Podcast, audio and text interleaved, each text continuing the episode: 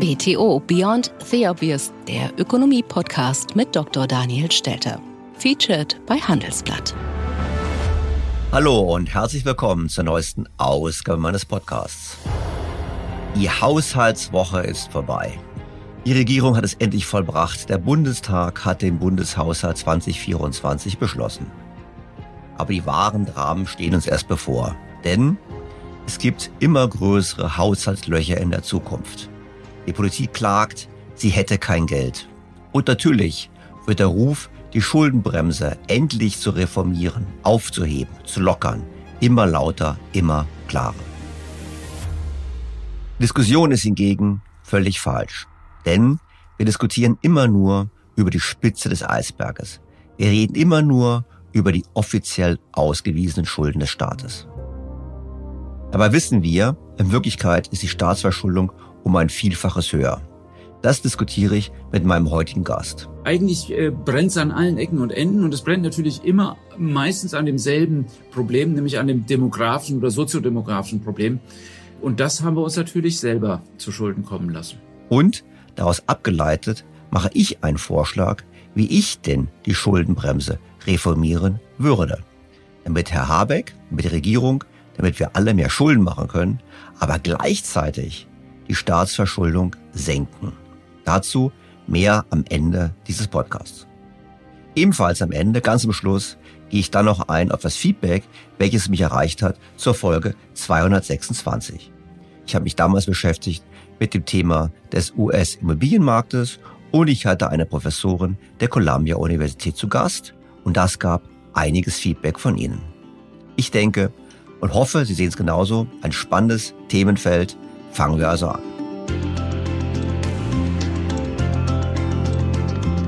BTO Beyond the Obvious featured bei Handelsblatt.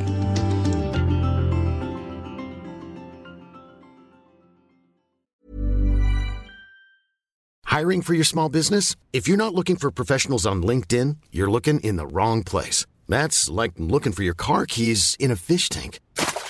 LinkedIn helps you hire professionals you can't find anywhere else, even those who aren't actively searching for a new job but might be open to the perfect role. In a given month, over 70% of LinkedIn users don't even visit other leading job sites. So start looking in the right place. With LinkedIn, you can hire professionals like a professional. Post your free job on linkedin.com slash people today. Werbung von Avea Life, einem führenden Schweizer Unternehmen in der Longevity-Forschung. Avea bietet mit Nahrungsergänzungsmitteln effektive Lösungen für gesundes Altern und Verjüngung, damit sich Menschen so lange wie möglich gestärkt, lebendig und jugendlich fühlen. Bei der Entwicklung seiner hochwertigen Supplements nutzt Avea deshalb Inhaltsstoffe, die auf der Basis empirisch zusammengetragener und bewerteter wissenschaftlicher Erkenntnisse ausgewählt werden. Avea-Produkte sind für Menschen gemacht, die ihre Gesundheitsspanne verlängern und das Wohlbefinden stärken möchten. Avea ist mit der Entwicklung des Stabilizers ein Durchbruch in der Blutzuckerregulierung gelungen. Der Stabilizer kombiniert drei kraftvolle natürliche Inhaltsstoffe, die gemeinsam die Aufnahme von Kohlenhydraten aus den Mahlzeiten reduzieren und Blutzuckerschwankungen minimieren. Dadurch können durchschnittlich 40 Prozent der Kohlenhydrate bei der Nahrungsaufnahme blockiert werden. Hohe Blutzuckerwerte und Zuckerabstürze werden so vermieden. Der Stabilizer fördert eine reduzierte Fettspeicherung und unterstützt das Gewichtsmanagement. Er ist also ein guter Wegbegleiter für ein gesünderes Leben. Gerade bei festen kohlenhydratreichen Mahlzeiten wie Geschäftsessen, Geburtstagen oder anderen Feierlichkeiten, bei denen die Ernährung nicht immer optimal ist und zu viel Zucker konsumiert wird, ist der Stabilizer perfekt geeignet. Die einzigartige Formel unterstützt Ihren Körper dabei, einen ausgeglichenen Blutzuckerspiegel aufrechtzuerhalten sorgt für einen verbesserten Energiehaushalt und trägt zu weniger Heißhunger auf Süßes bei. Die Anwendung ist einfach, eine Kapsel 10 Minuten vor einer festen Mahlzeit, maximal zweimal am Tag. Für die sprichwörtliche Qualität und Reinheit birgt, dass Avea alle Produkte in der Schweiz entwickelt und testet. Die Inhaltsstoffe werden aus Rohwaren von qualitätsgeprüften, vertrauenswürdigen Lieferanten gewonnen. Außerdem bietet Avea eine Vielzahl von Produkten an, die auf die individuellen Bedürfnisse der Kunden abgestimmt sind. Dazu gehört auch ein DNA plus BioAge-Test, der den Kunden tiefe Einblicke in ihre genetische Verfassung ermöglicht. Neugierig geworden? Mehr Informationen gibt es unter avea-live.com. Avea bietet allen BTO-Hörern den Stabilizer mit 15% Preisvorteil auf die Erstbestellung. In den Show Notes dieser Episode finden Sie dafür den speziellen BTO-Code. Avea gewährt Ihnen eine 90-Tage-Geld-Zurück-Garantie sodass Sie das Bundle risikofrei testen und sich selbst überzeugen können. Avea. Bestimme selbst, wie du alterst. Embattled Chinese real estate giant Evergrande has been ordered to liquidate by a court in Hong Kong. Evergrande is the world's most indebted developer with more than 270 billion euros worth of liabilities. They were looking to restructure, but that restructure plan eventually fell apart. Evergrande, der einstmals größte Immobilienverkäufer in China, ist mit über 330 Milliarden US-Dollar in Schieflage geraten. Letzte Woche erfolgte die Liquidationsanordnung am Gericht in Hongkong. Das heißt, alle Versuche, einen Restrukturierungsplan mit den ausländischen Gläubigern zu vereinbaren, sind erfolglos geblieben. Das ist ein wichtiges Thema und das wird die chinesische Wirtschaft belasten, aber auch auf die Weltwirtschaft ausstrahlen. Ich habe das Thema bereits in der Vergangenheit ausführlich in einem Podcast behandelt, unter dem möchte ich an dieser Stelle kurz erinnern. Es war Folge 102 mit dem Titel Chinas gefährlicher Boom auf Pump. Es lohnt sich, diese Folge angesichts der aktuellen Entwicklungen in China nochmal zu hören. Doch nun zu unserem heutigen Schwerpunktthema.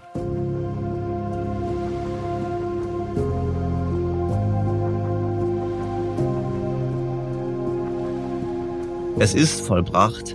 Der Bundestag hat den Bundeshaushalt 2024 beschlossen. Mit Ja haben 388 Abgeordnete gestimmt. Mit Nein haben 279 Abgeordnete gestimmt. Es gab keine Enthaltungen. Der Gesetzentwurf ist angenommen. Die Erleichterung der Politiker, vor allem der Vertreter der Ampel, war förmlich zu spüren. Die Ampelregierung hat sich dafür gelobt, dass sie endlich einen Haushalt zustande gebracht hat. Aber so eine richtige Erleichterung stellt sich dann doch nicht ein. Denn ein Haushalt zu haben, heißt ja noch lange nicht, dass es genug Geld gibt für die vielen Projekte, die man als Politiker so gerne machen möchte. Der SPD-Abgeordnete Carsten Schneider brachte es am vergangenen Montag in der Sendung Hart aber fair so auf den Punkt. Äh, wir haben einfach kein Geld mehr.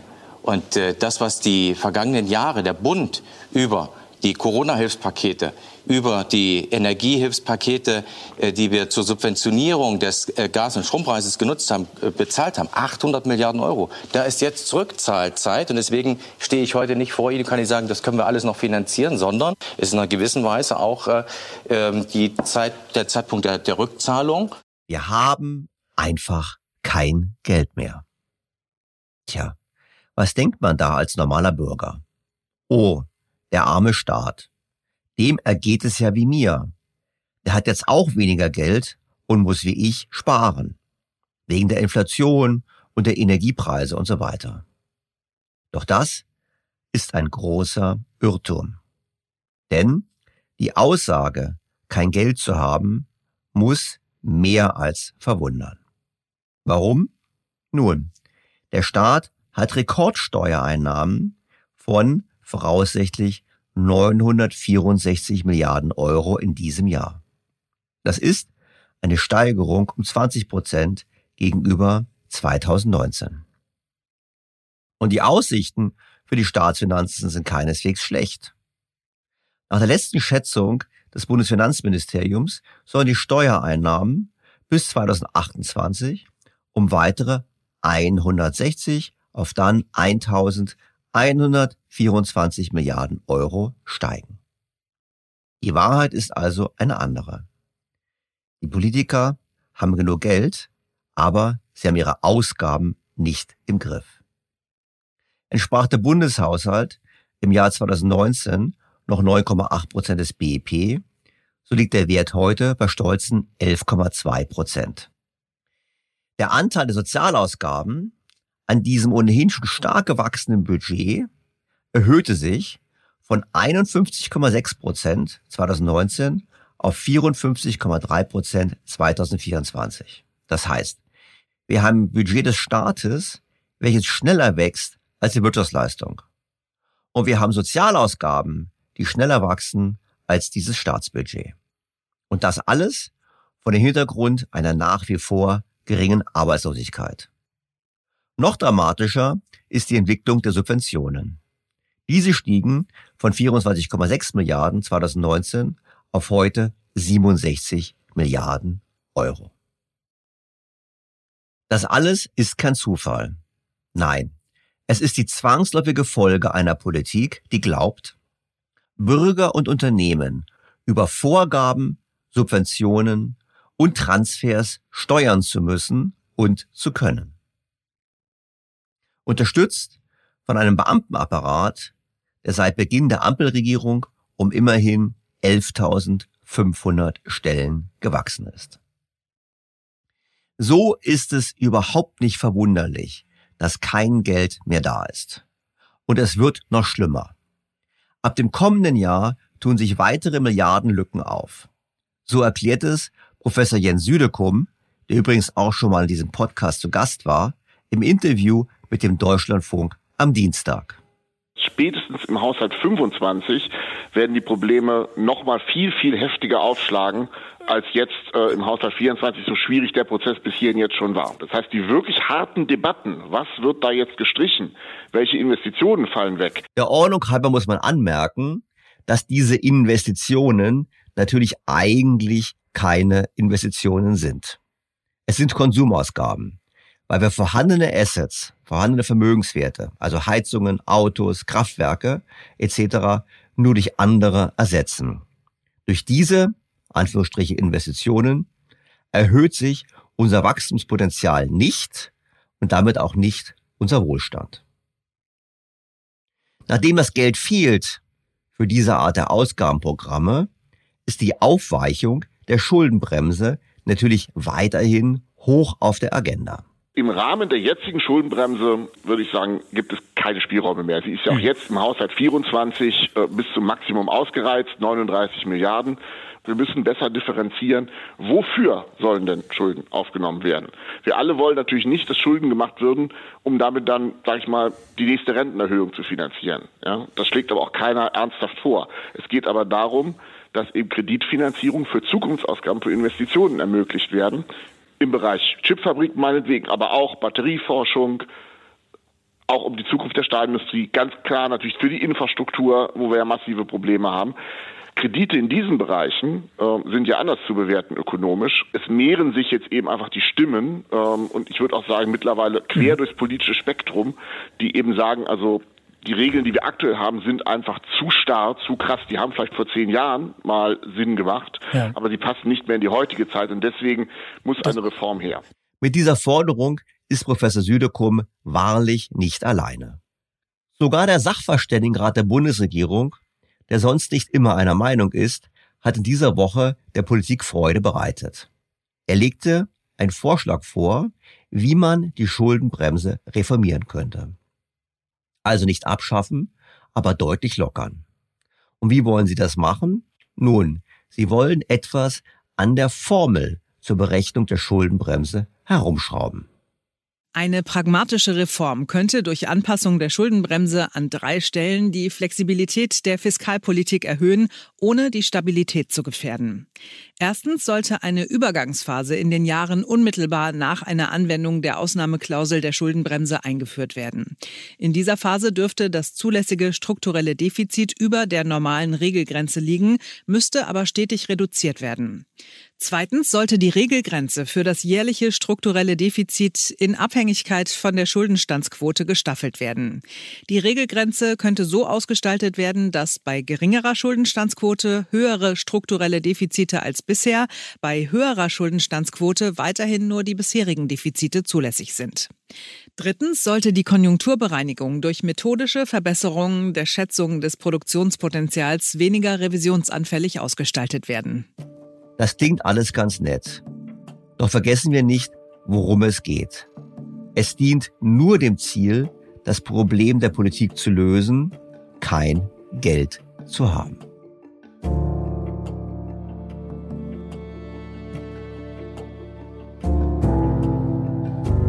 Auch aus dem Ausland kommen Appelle, wir Deutschen sollten noch endlich mehr Schulden machen. Kein geringerer als der Chefvolkswirt des IWF, der französische Ökonom Pierre-Olivier Gorenchin, spricht im Interview mit dem Handelsblatt von, ich zitiere, einem hohen Preis, den Deutschland für die Schuldenbremse bezahle. Der deutsche Schuldenstand ist völlig unter Kontrolle. Zugleich erhöht sich der strukturelle Ausgabenbedarf der Bundesrepublik, sei es beim Klimaschutz, der Verteidigungspolitik oder der Energieunabhängigkeit. Die beste Lösung wäre eine Lockerung dieser verfassungsrechtlichen Regelungen, was aber natürlich ein komplizierter Vorgang ist. Aus Sicht eines Franzosen kann ich natürlich verstehen, dass man zu dem Schluss kommt, der deutsche Schuldenstand sei völlig unter Kontrolle. Und ich selbst habe ja immer wieder gesagt, dass es im Euro wenig sinnvoll ist zu sparen. Vor allem dann, wenn die anderen, ich denke auch hier wieder an Frankreich, überhaupt nicht im Traum daran denken zu sparen. Doch was ist eigentlich von der Aussage zu halten, dass der deutsche Schuldenstand völlig unter Kontrolle ist?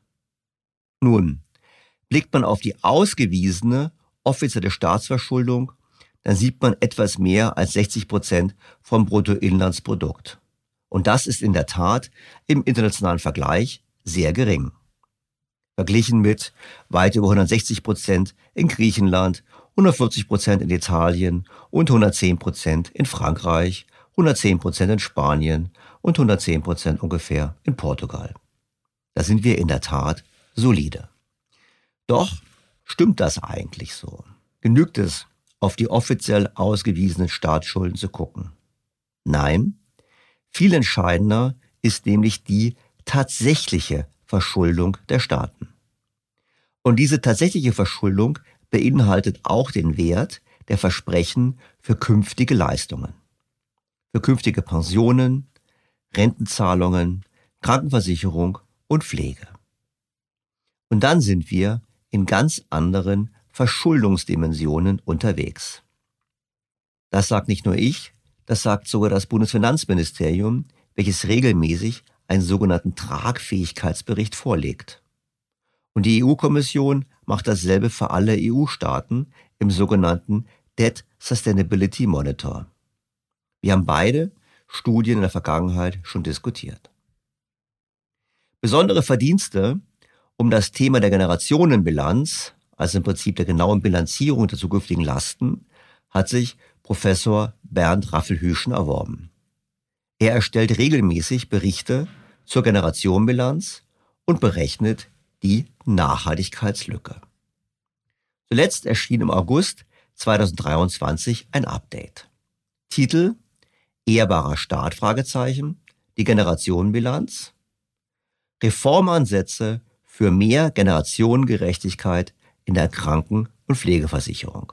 Ich habe übrigens diese Studie in den Shownotes dieser Ausgabe verlinkt. Dort können wir unter anderem dies lesen. Die Nachhaltigkeit der öffentlichen Finanzen in Deutschland hat sich im letzten Jahr deutlich verschlechtert. Aktuell liegt die Nachhaltigkeitslücke aus expliziten und impliziten Staatsschulden bei 447,8 Prozent des Bruttoinlandsprodukts bzw. 17,3 Billionen Euro. Das sind 52,4 Prozentpunkte mehr als im Vorjahr, was vor allem auf die zukünftig langsamer steigenden Steuereinnahmen zurückzuführen ist. Die impliziten Schulden spiegeln im Wesentlichen die bereits erworbenen und bei Fortführung des Status quo noch entstehenden, aber durch das aktuelle Steuer- und Abgabenniveau nicht gedeckten Ansprüche heutiger und zukünftiger Generationen gegenüber dem Staat wider und belaufen sich auf 381,5 Prozent des BIP. Die heute bereits direkt sichtbaren expliziten Schulden machen demgegenüber 66,3 Prozent des BIP aus und bilden damit nur knapp ein Sechstel der staatlichen Gesamtverschuldung ab. Das ist ein neuer Tiefstand bei der Schuldentransparenz. Ich fasse es nochmal im Klartext zusammen. Die offiziellen Schulden betrugen zu diesem Zeitpunkt im Herbst letzten Jahres 66,3 Prozent des BIP. Daraus leiten Ökonomen ab, wir könnten doch deutlich mehr Schulden haben. Schließlich haben die Italiener 140 Prozent. Die verdeckten Schulden, also das, was nicht ausgewiesen ist, oder beim Eisberg der Teil des Eises, der unter dem Wasser liegt, liegt bei unglaublichen 381,5 Prozent des BIP, was in der Gesamtverschuldung Deutschlands von 447,8 Prozent des BIP führt. Ich persönlich würde das nicht als Schuldenstand bezeichnen, der unter Kontrolle ist. Schon gar nicht, wenn der Schuldenstand in einem Jahr um 52,4 Prozentpunkte gestiegen ist, wie Herr Raffelhüschen vorrechnet. Die Folge höherer Leistungsversprechen und perspektivisch geringerer Steuereinnahmen aufgrund der schlechteren wirtschaftlichen Entwicklung. Es ist offensichtlich, dass die Politik in den letzten Jahrzehnten versäumt hat, dringend erforderliche Reformen durchzuführen. Die Chance einer verursachergerechten Aufteilung der demografischen Belastung wurde in den vergangenen Jahrzehnten sehenden Auges vertan. Die Generationen, die zu wenige Kinder bekommen haben, um den Status quo der Sozialversicherungen aufrechtzuerhalten, hätten in der Vergangenheit Rücklagen bilden müssen, statt sich auf die für sie vorteilhafte Umlagefinanzierung zu verlassen. Nun gilt es, aus einer schlechten Situation das Beste zu machen und die Belastung gemeinsam zu tragen. Die derzeitige Herangehensweise einer vollständigen Verschiebung der Traglast auf die jungen und nachfolgenden Generationen birgt die Gefahr, dass die jungen Generationen einseitig aus dem Generationenvertrag aussteigen. Wer kann es der jungen Generation verdenken, nicht bereit zu sein, diesen Generationenvertrag zu erfüllen? Ich nicht. In einem Beitrag für Cicero habe ich schon vor zwei Jahren geschrieben, dass die Demonstranten von Fridays for Future lieber gegen das Rentensystem, gegen diese einseitige Belastung ihrer Generation demonstrieren sollten, denn darunter dürfte die Generation weitaus mehr leiden als unter dem Klimawandel. Wenn Sie jetzt fragen, ist Deutschland allein mit den verdeckten Verbindlichkeiten? Nein, dem ist nicht so. Die Studie der EU zeigt eindeutig, dass auch die anderen Staaten erhebliche verdeckte Verbindlichkeiten haben. Jetzt kann man wieder sagen, dann spielt es keine Rolle, lass es auch Schulden machen. Das mag sein. Nur letztlich muss man eins wissen, auf Dauer wird das so nicht funktionieren. Wir brauchen eine solidere Politik. Unsere Welt ist auf dem Weg in das Zeitalter der künstlichen Intelligenz. In atemberaubender Geschwindigkeit verändert sich beinahe alles. Besonders in der Geschäftswelt ist die ungeheure Dynamik des Wandels spürbar. Die Unternehmen und die Menschen darin sehen sich vor vielen Unsicherheiten und Herausforderungen. Der Aufstieg der künstlichen Intelligenz bedeutet neuen Wettbewerb, eine Flut von Daten, aber auch sich verändernde Fähigkeiten und die sich daraus ergebende Notwendigkeit von Veränderungen in den Skills von Mitarbeitenden und der Leistungsfähigkeit der Unternehmen. Workday, die Enterprise-Plattform für Finanzen und HR, hat deshalb Innovation zum Prinzip gemacht. Viele BTO-Hörer erleben den Wandel aus nächster Nähe. Ihre Unternehmen sehen sich einem Ansturm von Veränderungen ausgesetzt, suchen nach Mitteln, um sich aus der Beschleunigungslücke zu befreien und haben Schwierigkeiten, Schritt zu halten. Oft sind die Lösungen kurzfristig und bruchstückhaft. Getrennte Systeme für die Finanz- und Personalabteilung oder die Aufrüstung veralteter Technologien sind häufige Beispiele dafür. Um Unternehmen jeder Größe bei der Bewältigung dieser Herausforderung zu unterstützen, verfolgt Workday den Ansatz permanenter Innovation. Denn nur so können Kunden Veränderungsprozesse anführen, statt darauf zu reagieren. Nur Workday verfügt über einheitliche Daten, die nahtlos über eine einzige Plattform fließen und ihnen die Möglichkeit geben, intelligente Entscheidungen zu beschleunigen, Chancen zu erkennen und Risiken zu mindern. Workday versetzt sie in die Lage, Modelle und Prognosen zu erstellen und schnell und zuverlässig zu handeln, dank Echtzeitdaten und einer zuverlässigen in die Plattform integrierten KI. Besuchen Sie workday.com und erfahren Sie, wie Sie Fahrt aufnehmen können bei Ihrer Reise ins Zeitalter der künstlichen Intelligenz. Workday, die Enterprise-Plattform für Finanzen und HR.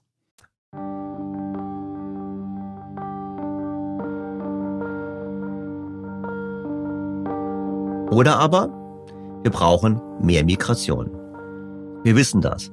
Es wird immer wieder betont, die Migration würde unsere Probleme lösen. Wir hatten dazu vor einigen Wochen Professor Marcel Fratscher zitiert, der diese Aussage immer und immer wieder trifft.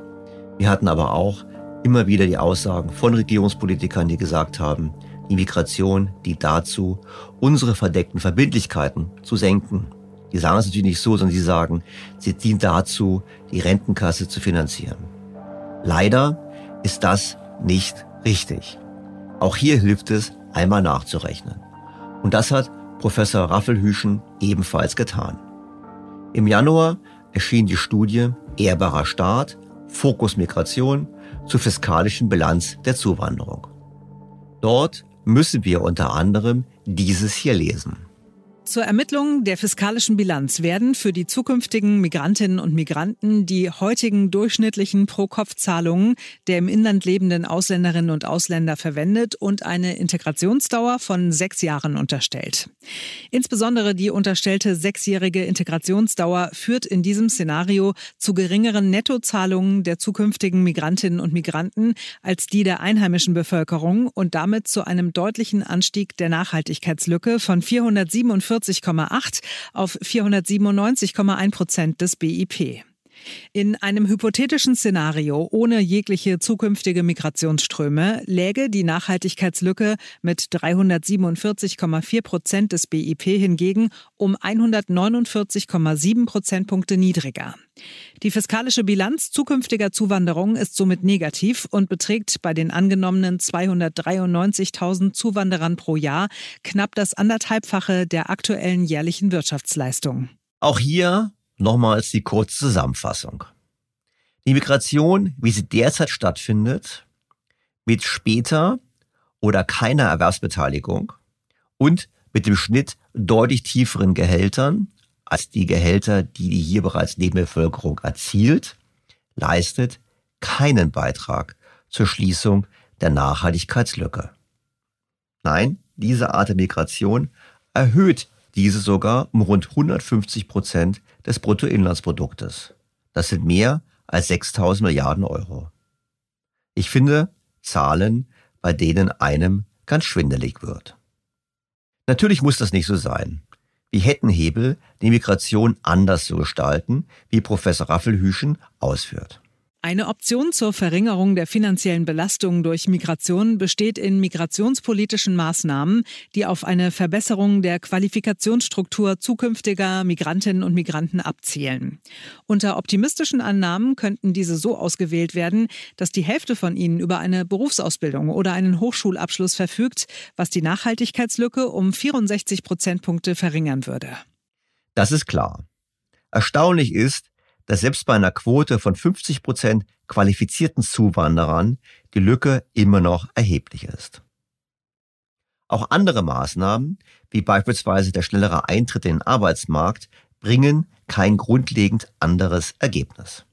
Die Analyse der betrachteten Migrationsszenarien zeigt, dass eine Erhöhung der Zuwanderung keinesfalls ausreicht, um die Nachhaltigkeitslücke zu schließen. Es verbleiben Nachhaltigkeitslücken zwischen 369,4 Prozent des BIP und 457,6 Prozent des BIP.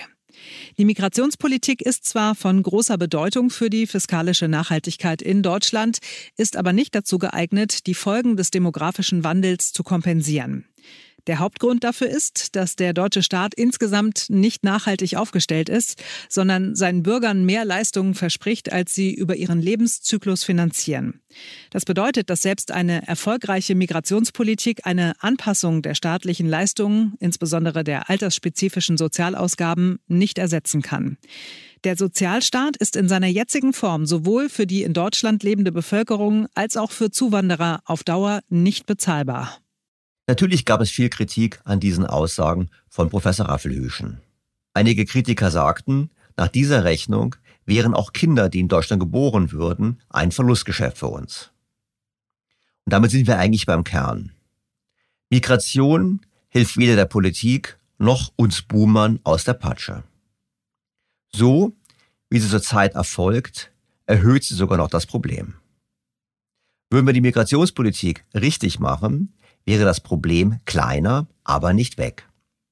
Das liegt daran, dass wir einen zu groß ausgebauten Sozialstaat haben, den wir uns auf Dauer nicht werden leisten können. Dieser Sozialstaat gibt Zuwanderern wie den hier schon Lebenden ein Versprechen, was er nicht erfüllen kann. Je geringer die Transfers ausfallen in Zukunft, desto geringer die Nachhaltigkeitslücke für jene, die bereits hier leben, wie auch für diejenigen, die zuwandern. Das gehört einfach zusammen. Wir kommen um eine Reform des Sozialstaates nicht herum. Ich finde, das Ganze lohnt eine Vertiefung und genau das machen wir jetzt im Gespräch mit Professor Bernd Raffelhüschen.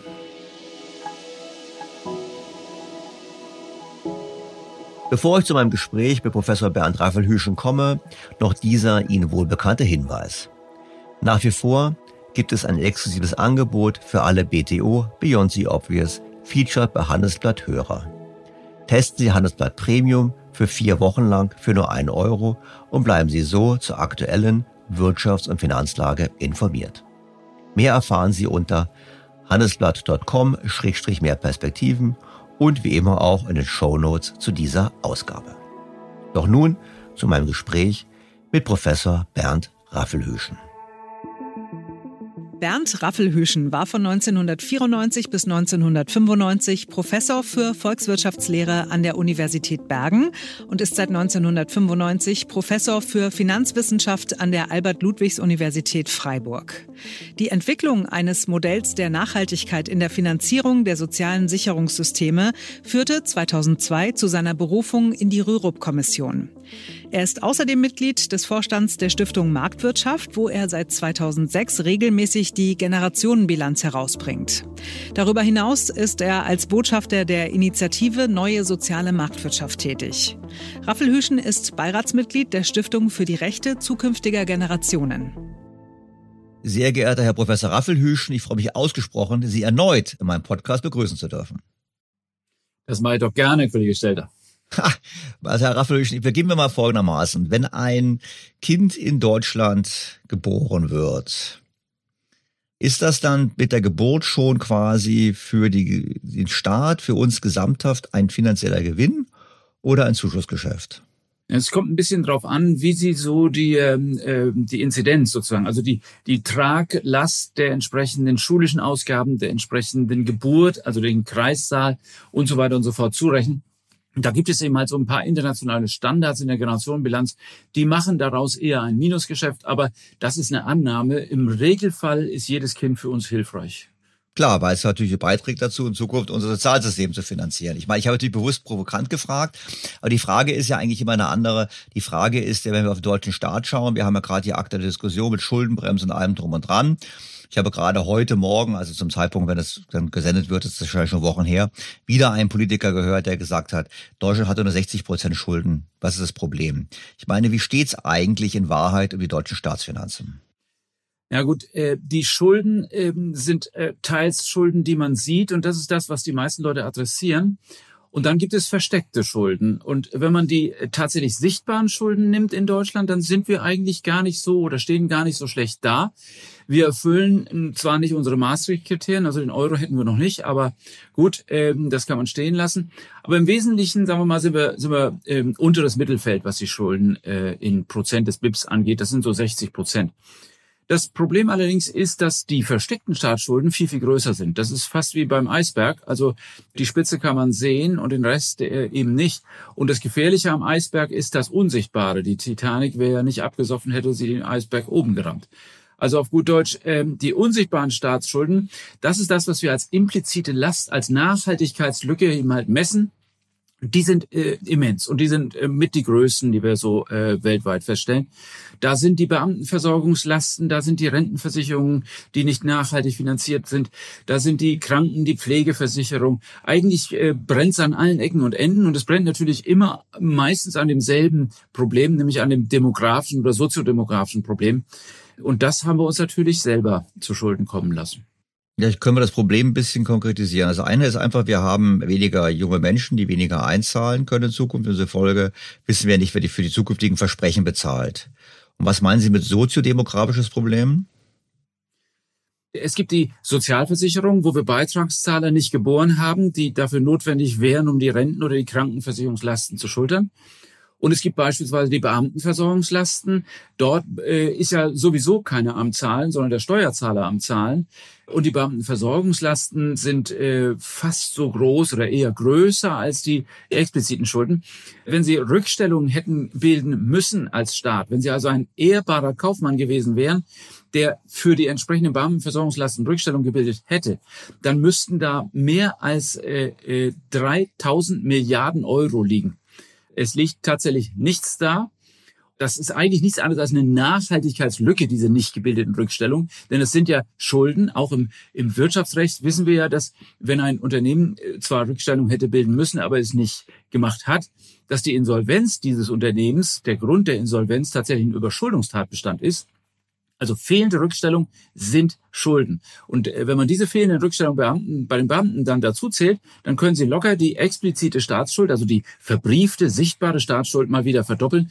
Äh, und sie sind immer noch nicht fertig, weil sie haben dann noch die rein demografischen Belastungen durch die Sozialversicherung, Renten, Kranken und Pflegen.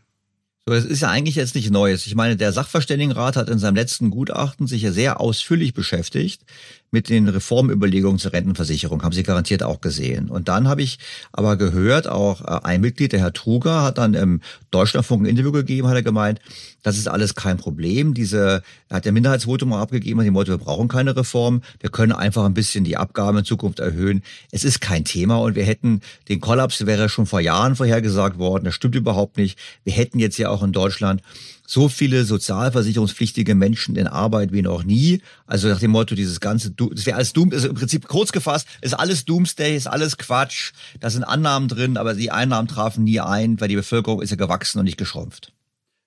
Ja, ähm, nun ist Herr Truger demografisch, glaube ich, nicht so besonders ausgewiesen. Also da hat er noch nicht so richtig, äh, glaube ich, den Punkt gemacht. Äh, die Demografie ist eigentlich eine Wissenschaft, die sehr, sehr präzise ist. Äh, die Fertilität haben wir sehr gut und genau prognostiziert und projiziert. Die entsprechenden äh, Lebenserwartungen haben wir auch sehr genau vorausschätzen können. Wo wir ein bisschen daneben lagen, waren die Zuwanderungszahlen. Also da sind wir mal irgendwann bei 50, 60.000 pro Jahr gestartet haben dann irgendwann mal gesagt, okay, es sind im Durchschnitt äh, die letzten 50 Jahre, die in den nächsten 50 Jahren stattfinden. Und jetzt sind wir bei 300.000, das letzte wäre 200.000 Menschen pro Jahr. Und jetzt sind wir bei 300.000 Menschen pro Jahr, die wir zuwandern lassen. Und das führte dann dazu, dass Herr Truger und ähm, aber auch die Chefin der deutschen Rentenversicherung diese Entwarnungsstöße von sich gaben. Naja, der alten Quotient ist ja gar nicht so schlimm wie prognostiziert und damit haben sie natürlich recht. Also das Verhältnis von potenziellen Beitragszahlern zu tatsächlichen Rentnern, das gestaltet sich in Zukunft nicht so pessimistisch, wie wir das ursprünglich angenommen haben. Aber, und da muss man ganz klar aufpassen, äh, nur weil das potenzielle Erwerbstätige sind, äh, die wir mehr haben durch die Zuwanderung, heißt das ja nicht, dass das tatsächliche Beitragszahler werden. Äh, denn die Zuwanderung beispielsweise aus 2015 ist eine Zuwanderung, die wir bis heute nicht wirklich in den Arbeitsmärkten finden, sondern doch eher, sagen wir mal, in den sozialen Sicherungssystemen. Und das sind natürlich keine Menschen, die dann tatsächlich die Rentenfinanzierung der Zukunft stärken. Das hat er wohl irgendwie vergessen.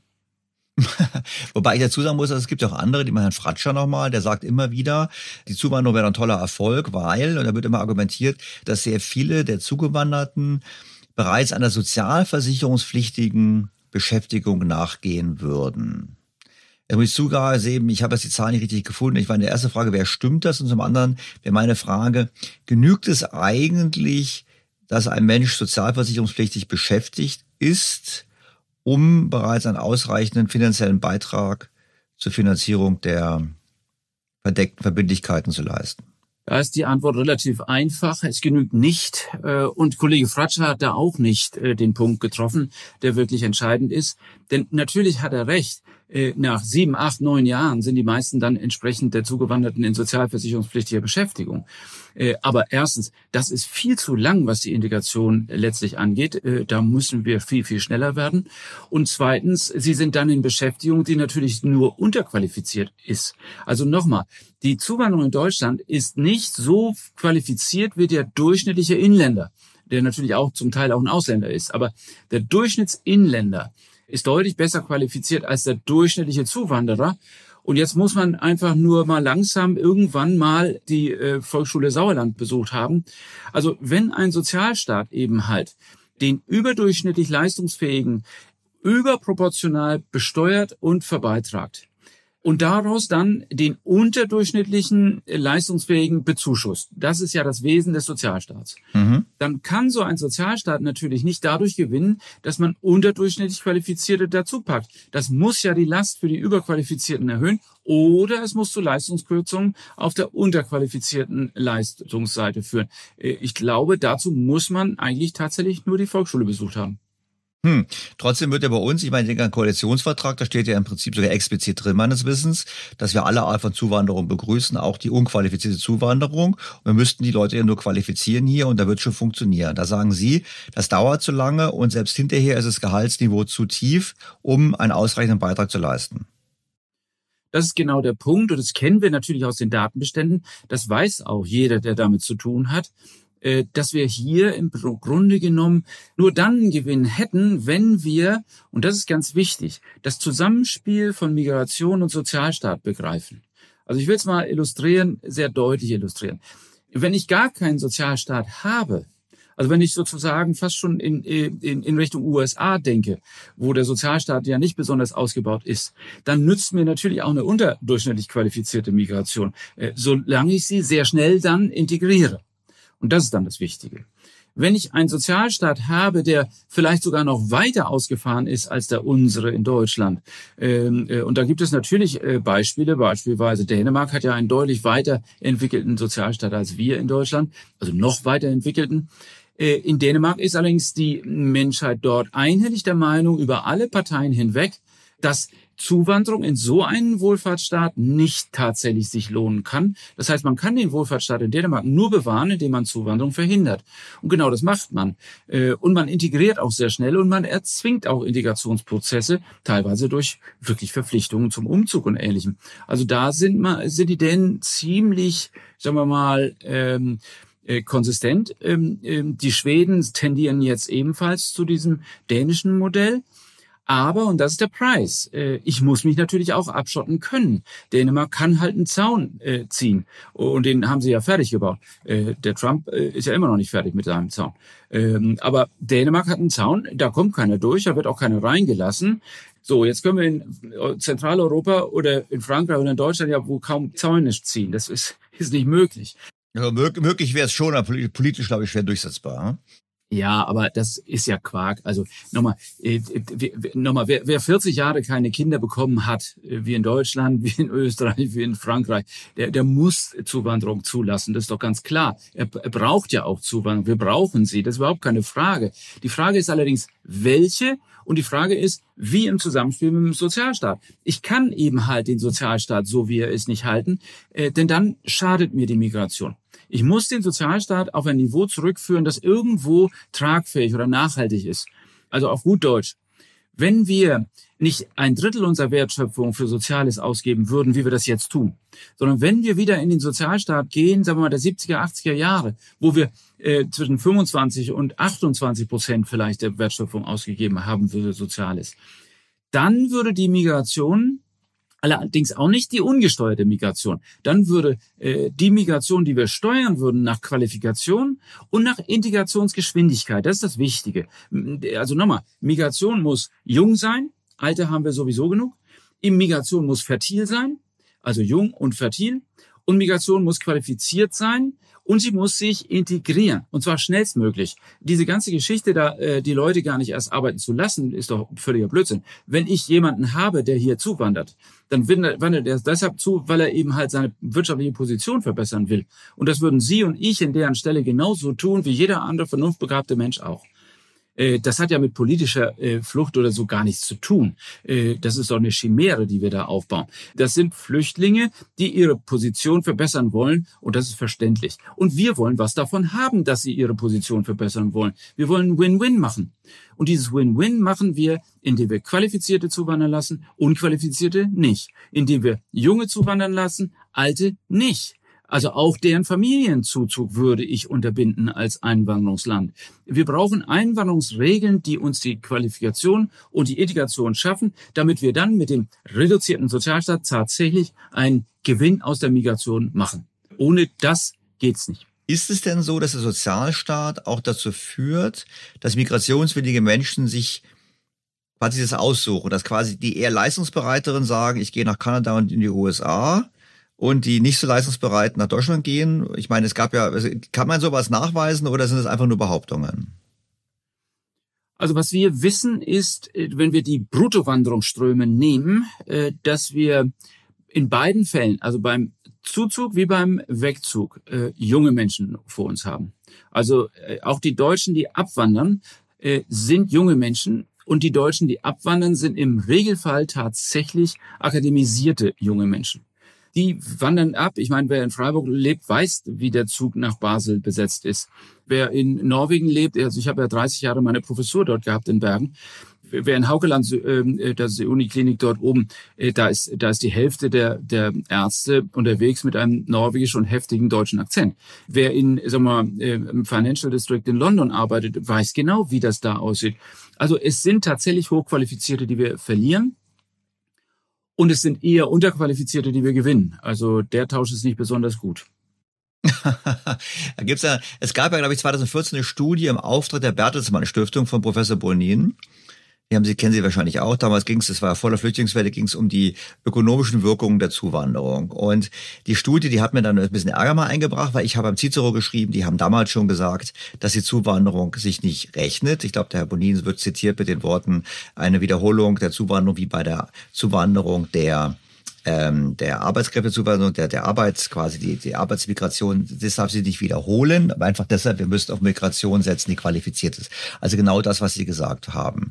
Und er hat auch damals den Case gemacht und gerechnet, dass im Prinzip der, der über den ganzen Lifecycle, das ganze Leben in Deutschland, diese Art der Zuwanderung mehr Kosten verursacht hat für den Staat als Einnahmen. Wenn Sie nehmen an, Sie kennen die Studie, würden Sie sagen, das gilt heute immer noch oder gilt es heute noch für, für schlimmer, als es galt 2014 galt in der Studie?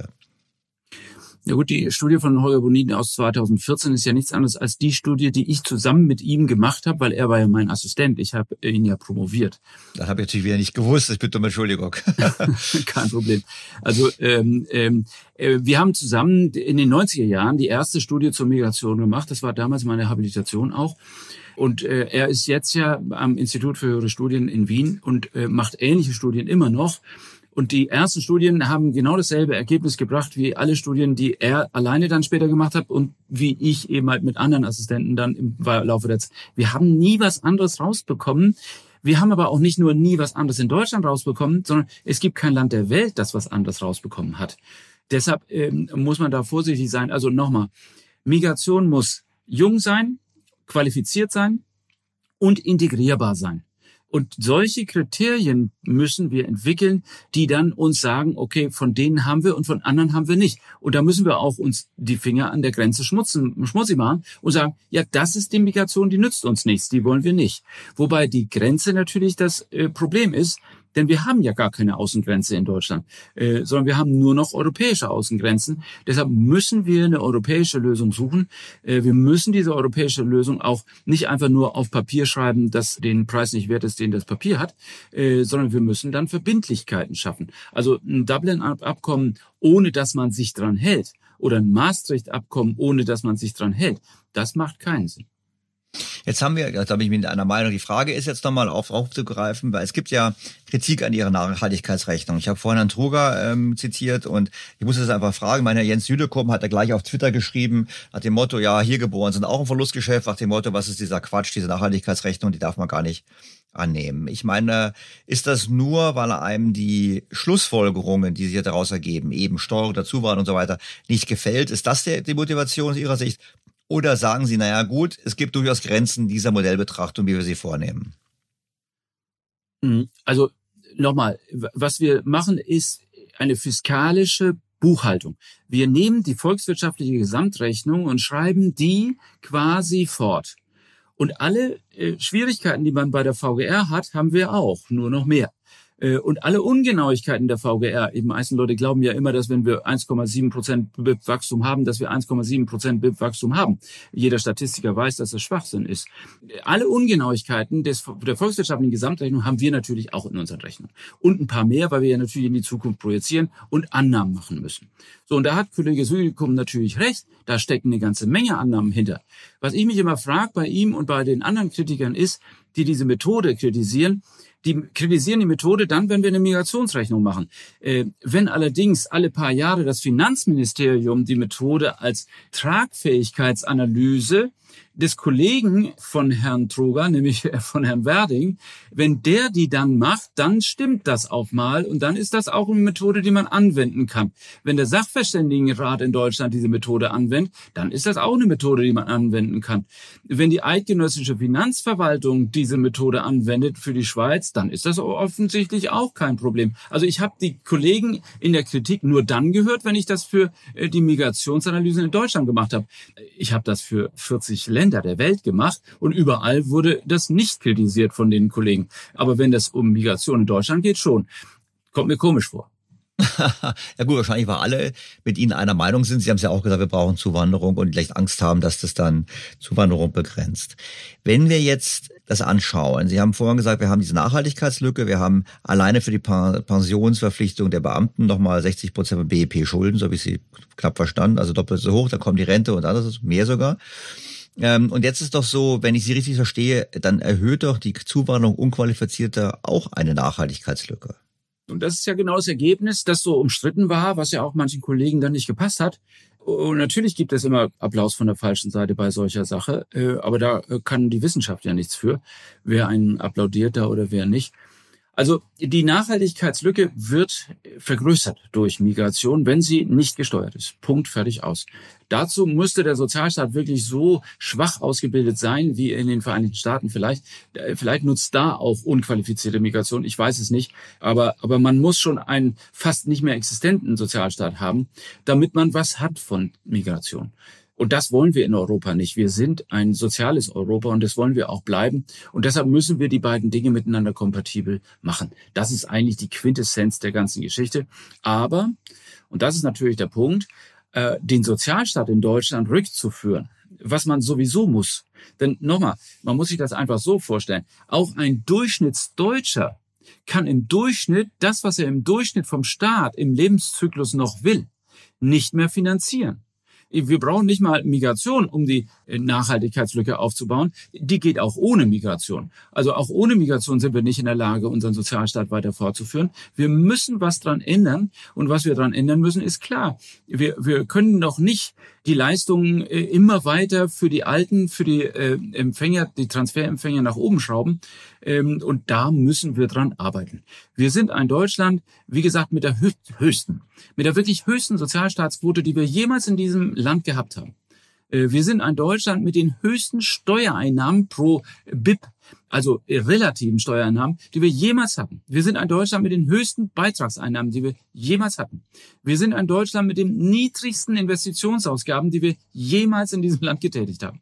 Und das alles soll dann zusammenpassen? Das geht doch nicht. Äh, das wissen wir doch alle ganz genau.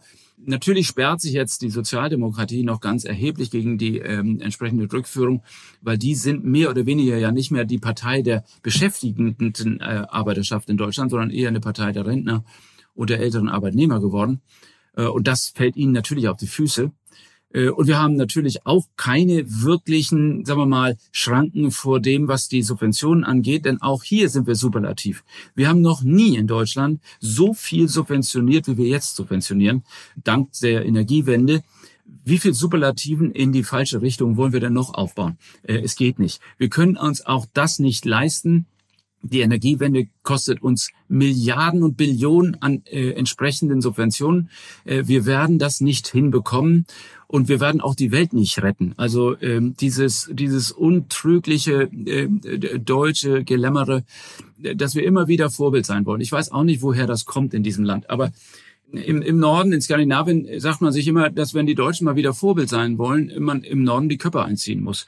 Äh, die haben Erfahrungen damit. Und deshalb sollten wir das verdammt nochmal lassen langsam. Wir sind nicht die Besseren. Da bin ich voll ganz mit einer Meinung. Ich habe ganz Fragen, viele Fragen aufgeschrieben. Ich kann mal mit der ganz banalen, als ich die Zahl gelesen habe, die, die latente Last der Zuwanderung, die Sie ausgerechnet haben, das waren, glaube ich, 30 Billionen, korrigieren Sie mich mal, da habe ich mir gedacht, das ist eigentlich nichts anderes als die Verkündung des Staatsbankrottes, weil ich könnte mir nicht vorstellen, wie das jemals zu stemmen ist. Ja gut, es waren, wenn wir keine Migration hätten, das war so eine hypothetische Zahl in der Studie, war natürlich aber nur eine hypothetische Zahl, die dann passiert, wenn wir nichts, wenn nichts passiert. Also wenn wir nichts machen, wenn wir weiterhin Zuwanderung nicht steuern und so tun, als ob wir gar kein Einwanderungsland wären, wenn wir weiterhin äh, die Renten so finanzieren oder die Leistungshöhe so halten, wenn wir die Beamtenpensionshöhen so halten, wenn wir die Krankenversorgungsleistungen so halten und so weiter und so fort, dann würde eben halt da irgendwo was bei, ich glaube, äh, 70 oder 80 Prozent des BIPs herauskommen als, äh, als äh, Nachhaltigkeitslücke zusätzlich durch Migration. Aber die Gesamtnachhaltigkeitslücke, da reden wir ja eher über 400, 450, 500 Prozent des BIPs. Da sind sie also schon tatsächlich bei 20 Billionen Euro. Das ist ein Staatsbankrott, wenn wir nichts tun. Das ist richtig. Äh, und der Staatsbankrott wird natürlich so stattfinden, dass wir massiv weiter in die Verschuldung dann auch sichtbar äh, in die Verschuldung gehen. Denn nochmal, so eine Beamtenversorgungslast ist im Moment unsichtbar. Aber in dem Moment, wo ich in Pension gehe, und das mache ich nächstes Jahr, bin ich keine unsichtbare Staatsschuld mehr, sondern dann werde ich zu einer sichtbaren Staatsschuld, weil das Land Baden-Württemberg das nicht schultern kann, ohne neue Landsschuldverschreibungen zu emittieren. Und genau das passiert. Und dann bekommen wir eine Schuldenquote auch äh, offen, die äh, tatsächlich nicht zu schultern ist. Und da müssen wir dann ran. Das können wir nur durch entsprechende Leistungsanpassungen machen oder durch entsprechende Steuer- oder Beitragssatzerhöhungen. Das ist die Alternative. Und wenn wir unseren jungen Menschen in 20 äh, Jahren sagen, dass wir deren Beiträge mal eben von 40 Prozent insgesamt auf 55 oder 60 Prozent erhöhen und deren Steuern dann auch nochmal erhöhen, weil wir die Bundeszuschüsse finanzieren müssen, dann kriegen wir natürlich ein Akzeptanzproblem der jungen Generation im Jahr 2040 aufwärts äh, mit den Generationenverträgen. Die werden sich dann fragen, warum sollen wir das denn tun? Warum sollen wir so hohe Beiträge zahlen? Und sie werden uns die Frage stellen, was habt ihr bezahlt? Und wenn wir dann sagen bei der Rentenversicherung, naja, wir haben 20 Prozent bezahlt dann werden die uns fragen, ja, warum sollen wir dann 26 Prozent und nochmal die Steuern für den Bundeszuschuss zahlen? Äh, das ist doch viel mehr, als ihr bezahlt habt. Dann werden wir denen erzählen, ja, weil, weil, weil das liegt daran, dass wir so viele sind, woran die allerdings dann keine Schuld haben können. Und wenn wir, die, wir denen sagen, unseren äh, Kindern dann letztlich, äh, als Babyboomer, naja, das liegt daran, dass wir so viele sind und ihr so wenig, dann werden die mit Sicherheit eines sagen. Darauf, dafür könnt ihr was. Äh, denn dass wir so wenig sind, ist ja nicht unsere Schuld. Klar. Jetzt habe ich mal, ähm, bevor wir auf die Steuermöglichkeiten kommen und die Reformmöglichkeiten kommen, wir haben ja gerade den Gründungsparteitag gehabt von der Partei Sarah Wagenknecht und da haben sie ganz groß verkündet, wir wollen eine Reform des Rentensystems, sodass wir ähm, ein Rentensystem haben wie in Österreich, wo ja die Renten viel höher sind. Da habe ich mir gedacht, so, wie interessant, ich bin jetzt kein Experte dafür. Warum haben die Österreicher eigentlich höhere Renten und haben die nicht dasselbe Problem wie wir? Äh, nein, die Österreicher haben nicht dasselbe Problem. Die haben ein deutlich größeres Problem mit ihrer Rentenfinanzierung. Die ist nämlich überhaupt nicht finanzierbar. Also die Österreicher sind tatsächlich, was die Nachhaltigkeitslücke angeht, der Rentenversicherung eher schlimmer dran als wir und müssen deutlich drastischer Reformen äh, äh, vornehmen. Die haben allerdings einen Vorteil im Gesundheitssystem. Das weiß allerdings so eine Sarah Wagenknecht nicht, weil die picken sich natürlich immer nur die Rosinen aus Nachbarsgarten raus. Also die Kirschen schmecken dann immer nur gut, wenn das genau die Kirschen sind. Wenn Sie sich das Gesundheitssystem in Österreich anschauen und die äh, Zuzahlungsgeschichten, äh, die da laufen in Österreich, ich habe das mal vor ein paar Monaten gefordert, so ähnliche Zuzahlungen wie in Österreich. Da bin ich geschlachtet worden äh, fast. Also denn das ist kaltherzig, neoliberal und unsozial, äh, was die Österreicher da machen. Okay, jetzt gehen wir nochmal zum nächsten Schritt. Ich, wenn ich jetzt Sozialdemokrat wäre oder Sarah Wagenknecht oder Grüner, würde ich sagen, ist auch kein Problem. Es gibt so viel Reichtum im Land. Wir können doch einfach die Reichen besteuern. Und die Reichen, wäre es meine These, sind eh sowieso die Alten. Also ähm, statt quasi Jungen zu belasten und für die Alten zu bezahlen, plündere ich einfach die Alten. Ich erhöhe mal Vermögenssteuer, Vermögensabgabe, ich mache deutlich drastisch höhere Erbversteuer. Da gibt es doch bestimmt noch viele Möglichkeiten, mit denen wir das System finanzieren können. Ja, ähm, also wer von Steuerrecht keine Ahnung hat, der würde das so sagen, ja. Okay. Aber wer immer im Steuerrecht einigermaßen bewandert ist, weiß natürlich, dass das, ähm, sagen wir mal, Wolkenkuckucksheime sind.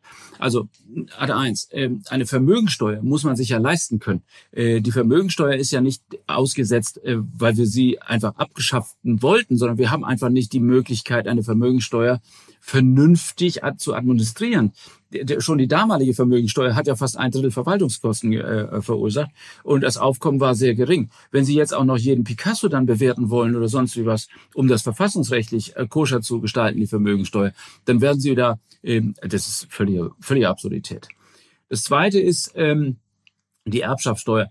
Also ich weiß auch nicht, woher diese, diese Geschichte kommt. Also jeder, der vernünftig über Steuern Bescheid weiß, weiß ja, dass wir in Deutschland, was die Ehepartner angeht, die höchsten Erbschaftssteuersätze der Welt mithaben. Und jeder, der darüber Bescheid weiß, weiß, dass wir eine Erbschaftssteuer in direkter Linie unter den zehn Spitzensteuersätzen weltweit liegen. Und nur bei den nicht direkten Verwandtschaftsbeziehungen, da sind wir in den Steuersätzen im Mittelfeld, im oberen. Also auf gut Deutsch, da sind wir schon überall an der Spitze. Und wer das auf die Spitze nochmal treiben will, die Spitze, muss ich einfach klar machen, dass wir in Österreich beispielsweise die Erbschaftssteuer abgeschafft haben. Dass in Dänemark die Erbschaftssteuer in direkter Linie ebenfalls abgeschafft wird. Und, und, und sorry, wenn das weiter erhöht wird, dann werde ich auf jeden Fall eine dänische Staatsbürgerschaft beantragen. Das ist für mich auch gar kein Problem. Und dann eben keine Vermögensteuer zahlen. Denn nochmal, in Europa sind diverse Länder auf dem Weg, die Erbschaftssteuer abzuschaffen. Da werden wir in Deutschland die nicht aufrechterhalten können, geschweige denn erhöhen können. Ja gut, es gibt aber das Thema Ausnahme, der, es gibt das Thema große Ausnahme für die Familienunternehmen und die wahren Reichen haben wir die Familienunternehmen. Wird immer gesagt, müssen also auch die Unternehmen mit besteuern. Ja, also nochmal, wenn man eine Erbschaftssteuer so fortführen will, wie wir sie haben, dann wird man leider nicht drum rumkommen, wieder diverse Reformen zu machen, denn die Ausnahmen für die Familienunternehmen passen überhaupt nicht ins Konzept. Äh, das geht nicht. Man kann nicht, nur weil Kapital in einer Familie gebunden wird, dieses Kapital als Arbeitsplatz schaffendes Kapital in der Erbschaftssteuer privilegieren und alles andere Kapital eben halt, weil es eben nicht Arbeitsplätze schafft, äh, diskriminieren. Äh, das deutsche Erbschaftssteuerrecht ist so nicht haltbar auf Dauer. Äh, das wird so nicht auch Bestand haben. Insofern äh, sind wir ja als Stiftung Marfrischaft auch immer wieder auf der Schiene, schafft endlich die Erbschaftssteuer ab, so wie die anderen Länder rundherum um euch auch macht vielleicht einen Zuschlag in der Einkommensbesteuerung. Äh, das ist vernünftig. Das trifft auch, wenn Sie die äh, Reichensteuer nochmal erhöhen, eigentlich die richtigen, weil das sind die, die hohe Erbschaften haben und damit dann auch später hohe Einkommen. Und insofern wäre ein Zuschlag zur Einkommensteuer die viel einfachere Variante. Aber auch hier, äh, die Hoffnung, dass das den Sozialstaat finanziert, die paar tausend, sorry, also wer Steuerrecht wirklich kennt und Ergiebigkeit von Steuerrecht kennt und Steuersubstrat weiß, dass der Weg nicht gangbar ist. Hm. Kommen wir zum Reformen. Sie haben gesagt, wir müssen den Sozialstaat reformieren. Ich meine, bei den Beamtenversorgung würde ich sagen, da ist das Kind im Brunnen gefallen, da können wir nicht viel machen. Wir können wahrscheinlich nicht hin, hin, rückwirkend sagen, wir kürzen ihre Pension, Herr Raffelhüschen, gehe ich mal von aus. Wir Beamten verbeamten weiterhin im großen Maße. Ich meine, und die, Sie haben gerade gesagt, die Sozialdemokraten, keiner will das machen, die Rentner haben die Stimmenmehrheit. Äh, wie soll der Sozialstaat reformiert werden? Also über die politökonomische Geschichte sollen wir uns mal gleich erstmal unterhalten. Aber die tatsächlichen Dinge, die zu tun sind, die sind nicht so horrend, wie die meisten Leute glauben. Also nochmal, in den Beamtenversorgungslasten, da kommen wir tatsächlich nicht umhin. Äh, die haben Verfassungsrang, wir können da nicht viel dran machen, aber wir könnten beispielsweise, und das haben wir ja damals mit dem Nachhaltigkeitsfaktor aus der Rürup-Kommission heraus äh, schon vorgeschlagen, den äh, wirkungsgleich auf die Beamtenschaft zu übertragen. Hätten wir das getan, hätten wir jetzt schon ein deutlich geringeres Problem. Das haben wir nicht gemacht, weil das äh, war eben halt sozial nicht zumutbar, diesen Beamten. Und jetzt müssen wir härter ran. Das, was wir zu tun haben, ist eigentlich eine Entkopplung der Beamtenpensionen von der Lohnwachstumsrate, die entsprechend der Beamtenbund und Verdi verhandelt. Äh, sie müssen die passiven Beamten eben halt, sie dürfen sie nicht beteiligen an den äh, Lohnsteigerungen für die, die, die Aktiven bekommen. Dann haben sie schon mal ein bisschen Luft und ein bisschen Spielraum besorgt. Wir müssen bei der Rente ebenfalls äh, die Entwicklung der Renten von den Löhnen entkoppeln. Das war ja der Nachhaltigkeitsfaktor, den wir damals vorgeschlagen haben. Wenn wir den tatsächlich ein bisschen härter gestalten, sind wir da auch auf einem guten Weg und können es schaffen. Gesundheitsversorgung ist ein massiver Klotz. Da wird es wahrscheinlich zu den meisten Verwerfungen kommen, weil wir deutlich mehr Eigenbeteiligungen und deutlich mehr Zuzahlungssysteme brauchen. Und weil wir natürlich auch da die entsprechenden Beiträge von den Löhnen entkoppeln müssen, weil jeder von uns weiß ja, dass eine Lohnerhöhung nicht krank macht und deshalb die Lohnbezogenheit der Beiträge ja falsch ist. Ähm, das ist in der Bevölkerung bloß noch nicht so richtig durchgedrungen. Und bei der Pflege müssen wir einfach ganz klar sagen, wenn man vor 95 äh, seine Pflege selbst bezahlen konnte, dann soll man vielleicht nach 2025 vielleicht ein Jahr oder zwei Jahre auch selbst bezahlen können, denn das konnte man früher ja auch. Also wir sollten eigentlich nur uns den Zustand des Sozialstaats vor 20 oder 30 Jahren vor Augen führen, denn damals gab es ja gar keine Pflegeversicherung. Ja gut, aber politökonomisch. Ich meine, jetzt sind Sie, äh, wir plaudern heute miteinander. Ich finde es total spannend. Äh, hätte ich ja nicht so erneut eingeladen. Ich folge Ihnen natürlich an Argumentation. Jetzt sitzen Sie aber nicht bei Herrn Lanz und bei Maybrit Illner rund um die Uhr, sondern sitzen die anderen, die sagen, wir müssen nur die Steuern erhöhen und so weiter. Gibt es überhaupt Länder, weil Sie so viele Länder angeschaut haben, die erfolgreich reformiert haben? Es gibt eine ganze Reihe von Ländern, die beispielsweise auf die Warnungen, die wir ja alle vor circa 30 Jahren schon oder 40 Jahren schon ausgesprochen haben, nämlich dass die Rentenfinanzierung von der Umlage hin zu mehr Kapitaldeckung gestaltet werden muss. Diesen Ratschlag ist Deutschland ja quasi gar nicht gefolgt. Äh, andere Länder schon. Also, also äh, das Land, wo ich äh, 30 Jahre parallel zu Deutschland meine Professur hatte, Norwegen, hat die größte Kapitaldeckung der Menschheitsgeschichte gemacht und fährt damit fantastisch. Äh, Dänemark hat äh, in seinen Zuschlagspensionen eine sehr starke Kapitaldeckung eingebaut, fährt gut. Schweden fährt mit seinen äh, äh, ATP-Pensionen ebenfalls gut. Sie sind zum großen Teil vernünftig kapitalgedeckt refinanziert. Und die Schweizer sind auch da und sind eigentlich relativ ähm, solide ausgestaltet.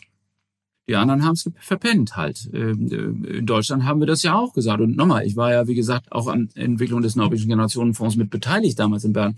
Also äh, das wussten wir doch alle. Äh, und die Politiker damals hätten das doch auch machen können. Und da hat es auch einen gegeben, der uns irgendwo Gehör geschenkt hat. Das muss man ganz klar so sagen. Also die Schröderschen Reform, und zwar auch die Rentenreform unter Schröder in der Agenda 2010 war die größte Rentenreform, die wir überhaupt jemals in der deutschen Geschichte durchgezogen haben. Wir haben mit der Arbeitsmarktreform von Schröder äh, und Peter Harz äh, die größte Arbeitsmarktreform der deutschen Geschichte durchgezogen. Wir haben die größte Steuerreform der deutschen Geschichte durchgezogen mit der Agenda 2010. Und wir waren eigentlich vom kranken Mann Europas zum Gesunden geworden und jetzt sind wir wieder krank. Denn wir haben alles zurückgeführt. Äh, wir haben alles wieder kaputt gemacht, was eigentlich mit dieser Agenda 2010 uns das zweite deutsche Wirtschaftswunder beschert hat. Denn äh, wir haben zwischen 2008 und Corona nur Wachstum gehabt.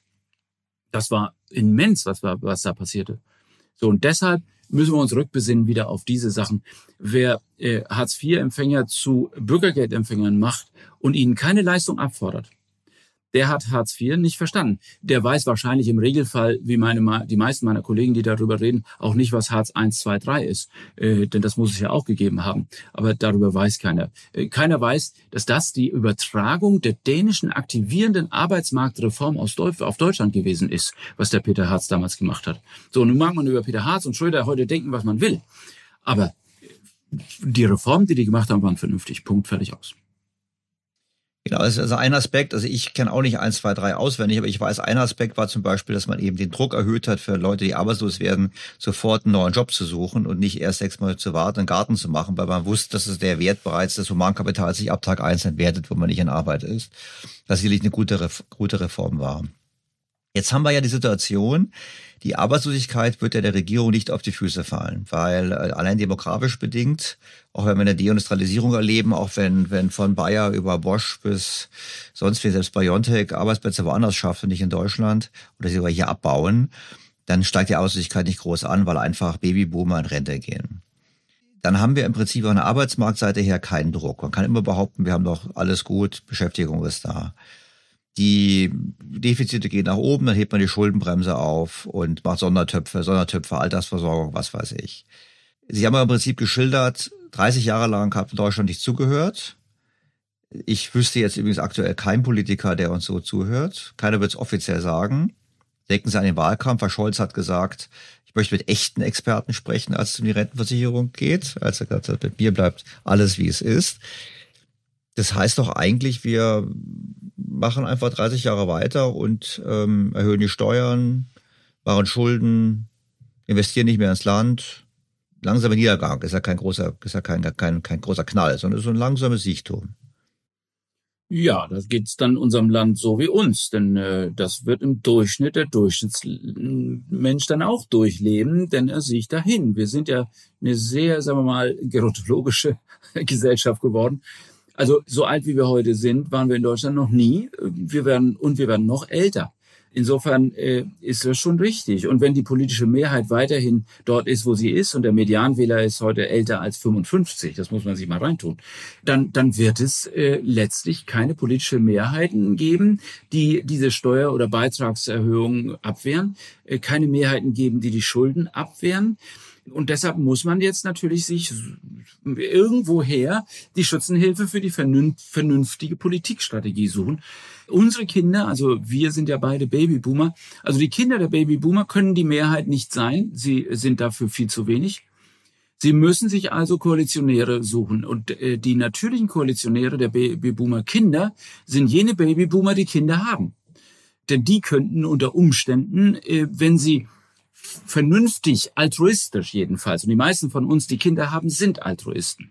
Wenn sie so agieren, könnten sie vielleicht die Einsicht haben zu sagen, okay, dann machen wir das doch nicht mit. Wir können eben halt nicht unsere Kinder äh, belasten mit Steuersätzen, die wir nicht selber geschultert haben, mit Beitragssätzen, die wir nicht selber bereit waren zu zahlen. Und gleichzeitig müssen wir uns als Generation auch klar machen, dass die Staatsschulden, die da äh, entstehen, die Staatsschulden, die werden ja mehr und mehr jetzt explizit, also im Grunde genommen wie Bundesobligationen, Landesschuldverschreibungen und so weiter und so fort, in festverzinslicher Struktur gehalten. Wenn wir dann eben halt mehr und mehr Staatsschulden ausgeben, haben wir ja kaum noch mehr Abnehmer. Wir werden wahrscheinlich den, die Staatsschulden vom Staat selbst kaufen lassen, so wie wir das die letzten zehn Jahre ja auch gemacht haben. Von der EZB, äh, wir, genau. Von der EZB, genau. Wenn wir das dann so tun, haben wir nichts anderes als eine, als eine sagen wir mal, Anfeuerung von weiteren inflationären Prozessen. Und ich meine, das ist ja genau der Punkt. Sehen Sie, unser Sozialstaat kostet entweder unseren Kindern höhere Steuern und Beiträge oder es enteignet den deutschen Sparer. Denn das muss man sich ganz klar machen. Inflation ist nichts anderes als die Enteignung der Kaufkraft der deutschen Sparer, die in anleiheförmigen Produkten reinvestiert sind. Das heißt, die, die Kapitaldeckung durch Staatsanleihen betrieben haben. Das sind Pensionskassen beispielsweise. Die sind zu 90 Prozent in Staatsanleihen refinanziert, weil sie es mussten. Das sind Garantieprodukte im Finanzdienstsektor. Sie mussten ja. Wir haben ein Versicherungsaufsichtsgesetz. Wir haben ein Niederswertprinzip in der Bilanzierung. All das führt dazu, dass die, diese Staatsschulden als Alterssicherung dient. Ja, aber wenn die Alterssicherung äh, entwertet wird, weil ich kann mir nicht mehr das kaufen davon, was ich ursprünglich dachte, dann werde ich auch als Alter ziemlich darunter leiden, dass der Staat sich weiter verschuldet. Und deshalb müssen wir die Schuldenbremse auch wirklich einhalten. Es geht nicht. Also könnte natürlich auch anders argumentieren, könnten sagen, na gut, wenn ich keine Erbversteuer erhöhen kann, dann habe ich faktisch so eine Erbversteuer, indem ich nämlich äh, die Alten enteigne durch Inflation. Das ist richtig, aber das ist natürlich eine Erbschaftssteuer, die den kleinen Sparer am meisten trifft. Denn derjenige, der vernünftig refinanziert ist, der war ja nicht so doof und hat nur in Anleihen und Garantieprodukte investiert, sondern der hat sich so wie nach meinem Großvater oder den Regeln unserer Großväter äh, äh, mindestens zu ein Drittel in Aktien und zu ein Drittel in Immobilien refinanziert. Und wer das getan hat, der ist in jedem Fall fein raus. Äh, es ist der kleine ist der kleine Mann, äh, der Mittelstand, der kleine Mittelstand, der wirklich betroffen ist davon, dass wir inflationäre Prozesse haben. Und schauen Sie sich nur, was wir in Summe bislang an Inflation hatten. Und dann schauen Sie sich mal an, was so ein Staatsanleihenportfolio heute noch an Kaufkraft hat. Trotzdem würde ich noch mal einhaken wollen. Es gibt ja da in der Wissenschaft zwei Lehren, die einen oder zwei Denkrichtungen. Die einen sagen, Schau nach Japan, eine alternde Gesellschaft ist eher deflationär, weil die Leute konsumieren weniger, sparen mehr fürs Alter, die fragen weniger nach. Dann gibt es andere, da gab es eine Studie von der Bank für internationalen Zahlungsausgleich, die haben sozusagen die Abhängigkeitsquoten angeschaut, haben gesagt, wenn es ganz viele Leute gibt, die arbeiten, wenig die abhängig sind, weil noch nicht so viele in Rente sind und weil es wenig Kinder gibt, dann hat man eher deflationär umgekehrt, wenn es viele Kinder gibt und oder wenn es viele Alte gibt, relativ zu den Arbeiten, ist eher inflationär. Was ist denn Ihr Blick darauf? Wie wirkt die Demografie jetzt mal für sich alleine betrachtet auf die Inflation? Also ich, ich, bin dazu zu sehr durch meinen alten Lehrer da geprägt. Also ich bin äh, durch die Schule des, äh, des alten MJM Neumanns gegangen und äh, äh, habe meine monetaristische Sichtweise leider nicht korrigiert im Laufe meines Lebens. Ich glaube, zur Inflation gehört immer noch das Gelddrucken. Es ist zwar nicht die Ursache. Also Inflation entsteht natürlich durch das Gelddrucken, also durch Staatsverschuldung. Aber ich brauche natürlich immer eine Lunte auch an der Dynamitstange. Also die Geldmenge, das Gelddrucken, die, äh, die Staatsschuld, die ausstehende, ist die Dynamitstange und äh, die Lunte daran ist vielleicht Ukraine oder Corona oder sonst was gewesen. Und das ist das, was ich zusammen brauche, um Inflation zu erzeugen. So, ich habe keinen Schimmer, welche demografischen Prozesse da dominant sind. Denn die indirekten Wege der Demografie, nämlich die Staatsschuld zu erhöhen, beispielsweise, indem man sich nicht traut, äh, Steuern oder Beiträge zu erhöhen, diese indirekten Wege sind viel, viel vehementer als der direkte Impact der Demografie auf die Inflationsrate. Da würde ich vorsichtig sein. Und wenn ich mir Japan anschaue, na gut, äh, natürlich haben die deflationäre Prozesse gehabt, die haben aber auch ihre Staatsschulden im Land gehalten, weil alle entsprechenden Alten haben diese Papiere zu äh, quasi Nullzins auch aufgesogen. Sie haben das ja nicht institutionalisiert, sondern die waren dazu bereit, für sagen wir mal, sinkende Kaufkraft trotzdem in diese Papiere zu investieren. Das muss nicht unbedingt sein. Wenn Sie sich vorstellen, wir haben den norwegischen Generationenfonds beispielsweise ja so gestaltet, dass der tatsächlich keine norwegischen Staatsanleihen kaufen darf. Wir haben das verboten in Norwegen, eben weil der Kauf von Staatsanleihen gar keine Kapitaldeckung ist. Äh, das ist nichts anderes als eine Verbriefung der Umlage, wenn Sie die Refinanzierungsstrukturen ausschließlich in anleiheförmigen Produkten machen. Deshalb eben halt im Generationenfonds von Norwegen bitteschön 70 Prozent in Aktien, und der Rest in Infrastruktur, aber nichts in Staatsanleihen. Das ist keine Kapitaldeckung. Äh, und da muss man ganz klar sehen, diese mehr von der mündelsicheren Staatsanleihe, also meinem Großvater hat das eine Menge gekostet, denn seine Reichsanleihen waren nichts mehr wert. Wenn wir, ja, wenn wir jetzt mal über Deutschland hinausgucken auf, auf die EU meine, Sie haben vorhin den Nachhaltigkeitsbericht des Finanzministeriums ähm, erwähnt. Die EU macht das ja auch. Die EU macht ja auch eine Bericht Nachhaltigkeitslücke. Sehen Sie denn auf der EU irgendwelche Bemühungen, das Thema ernsthaft anzugehen? Oder ist es wie in Deutschland Augen zu und durch? Es ist auch auf EU-Ebene eher eine deskriptive Statistik. Äh, äh, und die haben wir ja vorbereitet, weil wir waren die, äh, die damals versucht haben, die standardisierenden Berechnungsformen für Luxemburg, also für das Europäische Statistische Zentralbüro zu, zu entwickeln. Das ist äh, im Moment konsequenzlos, weil keiner sich traut. Sie, Sie merken ja, ich meine, Deutschland hat natürlich ein Problem mit seinen Rentnern, aber wenn ich mir die Rentner in Frankreich anschaue, dann sind die deutlich militanter noch und äh, wehren sich gegen alles, was jeder vernunftbegabte Mensch ihnen äh, als Ratschlag mit auf den Weg geben würde. Denn es darf ja nicht sein, was, äh, was da ist. Und deshalb muss man früh in Rente gehen können. Also wir sind in Deutschland immer am Jammern darüber, dass es uns, äh, dass wir so viele Probleme haben. Es gibt Länder, die haben noch mehr. Also, also da, da ist äh, nach oben hin die Richterskala ziemlich offen. Also Europa hat, was Südeuropa angeht, eher noch weniger nachhaltige Systeme was Nordeuropa angeht, eigentlich äh, solidere Systeme und Zentraleuropa steckt so äh, irgendwo da in der Mitte. Jetzt haben Sie gerade erwähnt, in einem Jahr gehen Sie in Pension. Ich glaube, wir sprechen trotzdem auch später noch, weil ich glaube, Sie werden ja nie richtig in Pension gehen. Sie gehen nur formell in Pension, wechseln quasi die Art der, die, die, die, die, die Arbeitszeit und den Arbeitsort vielleicht. Was ist Ihr persönlicher Ausblick auf das, was da passiert?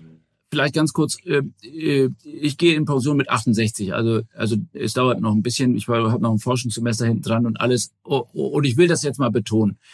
Das ist ein normales Zugangsalter, 68 oder 69, vielleicht sogar 70. Und äh, es ist völlig richtig, was Sie sagen, Herr Stelter. Äh, ich, ich werde eben halt als Leiter des Instituts ausscheiden, aber dafür habe ich halt ein An-Institut äh, und das werde ich weiterhin leiten. Also auf gut Deutsch, ich werde mich nicht zurückziehen. Sie dürfen weiterhin auch die Interviews machen. Und der Ausblick ist relativ einfach, wenn wir uns in zwei, drei Jahren dann hier wieder entsprechend treffen. Dann haben wir natürlich noch eine weitere Bundestagswahl dazwischen gehabt. So. Und die, diese Bundestagswahl ist wirklich sehr, sehr spannend. Und es gibt eine Kernfrage, die bei dieser Bundestagswahl wirklich mal langsam auf den Tisch muss. Wollen wir eigentlich wirklich die Glaubwürdigkeit der politischen Mitte immer weiter äh, nach unten reißen oder wollen wir nicht irgendwann wieder mal dazu kommen, dass wir die Ränder isolieren, da wo sie hingehören? Ja, wollen wir nicht versuchen, wirklich eine Sozialdemokratie zu haben, die die beschäftigten Arbeitnehmer vertritt und nicht die Rentner oder die Sozialleistungsempfänger. Äh, äh, wollen wir eine CDU haben, die nicht versucht, der SPD äh, links das Wasser abzugraben, sondern wertkonservativ tatsächlich zu sein und bewahren für diejenigen, die das als vernünftige Strategie erachten. Und davon gibt es immer sehr viele. Und die äh, liberale Partei äh, sollte sich darauf besinnen, dass, dass die Liberalen, die Neoliberalen dieses Wirtschaftswunder gemacht haben für Deutschland und sollte stolz sein darauf, neoliberal zu sein. Die Grünen werden sich finden müssen, weil deren Thema läuft denen irgendwo weg. Und die haben natürlich sich völlig in einem Subventionssumpf irgendwo verkaspert. Ich weiß nicht, was daraus wird. Wir werden es sehen. Aber wenn die anderen drei die Ideologien, die ihnen tatsächlich in die Wiege gelegt worden sind, nämlich Konservatismus, Sozialdemokratie und Wirtschaftsliberalität. Wenn diese drei das entsprechend beherzigen würden, dann haben wir sowohl wie links wie rechts äh, Splitterteile, die dann bei vier, fünf, sechs Prozent hin äh, sich kraucheln. Dann haben wir vielleicht eine AfD, die noch zehn Prozent ist, das mag sein, aber damit kann man leben und damit muss man auch leben. Nochmal, warum soll denn Deutschland keine rechte Partei haben, während alle anderen europäischen Länder das schon haben? Äh, wir haben eine rechte wie eine linke und die sind irgendwo zwischen fünf und zehn Prozent in jedem Land der Welt, äh, so auch in Deutschland. Also müssen wir damit leben. Äh, wichtig ist ja nur, dass die anderen 80 zu dem finden, was sie sind, nämlich zu einer Reflexion dessen, was ein gesunder Menschenverstand eben halt einfach ausmacht. Natürlich interessensgesteuert, weil ein gesunder Menschenverstand beim Arbeiter ist anders als ein gesunder Menschenverstand beim Selbstständigen. Der muss ein anderes Interesse haben.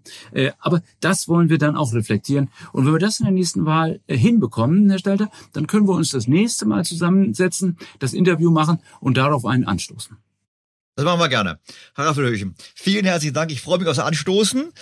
Ich würde mich ihrer, Ihres Wunsches anschließen. Sie haben ja auch im Gespräch gesagt, wir brauchen etwas mehr Rationalität in Klimapolitik. Sie haben gerade jetzt gesagt, das Thema läuft hinweg. Ich glaube auch vor allem, mittlerweile kommen ja auch die Kosten dieses, dieser Politik auf den Tisch, was ja höchste Zeit ist. Und ich habe einmal einen Kommentar geschrieben vor langer, langer Zeit, wo ich gesagt habe, bei Fridays for Futures demonstriert, aber demonstriert für eure Zukunft und ich kritisiert habe, dass sie eigentlich demonstrieren sollten für nachhaltiges Renten- und Sozialsystem und nicht für ein abstraktes Ziel. Was nicht heißt, man soll nichts gegen den Klimawandel tun, aber auch das sollte man halt mit Rat Ratio tun und mit Hirn und Verstand und mit Effizienz und Effektivität als Grundsätzen. Aber ich glaube, da haben wir beide auch Konsens. In diesem Sinne, wir sprechen uns nach der nächsten Bundestagswahl und ich hoffe, dass unser beider Wunsch in Erfüllung geht. Ja, da drücken wir beide doch mal die Daumen. Vielen herzlichen Dank. Dafür nicht und tschüss, das Stelle.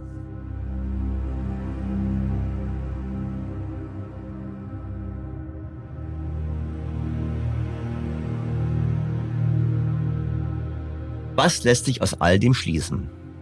Wir brauchen eine andere Migrationspolitik. Wir brauchen eine Reform des Sozialstaats. Und wir müssen auf der anderen Seite dringend mehr investieren. Auf rund 450 Milliarden Euro hat das Institut der deutschen Wirtschaft den Rückstau bei Investitionen beziffert. Die Bundeswehr dürfte vermutlich ebenfalls in dieser Größenordnung Geld brauchen, um überhaupt wieder kampffähig zu werden. Und hinzu kommt das, was die Grünen noch gerne möchten, zur Rettung des Weltklimas.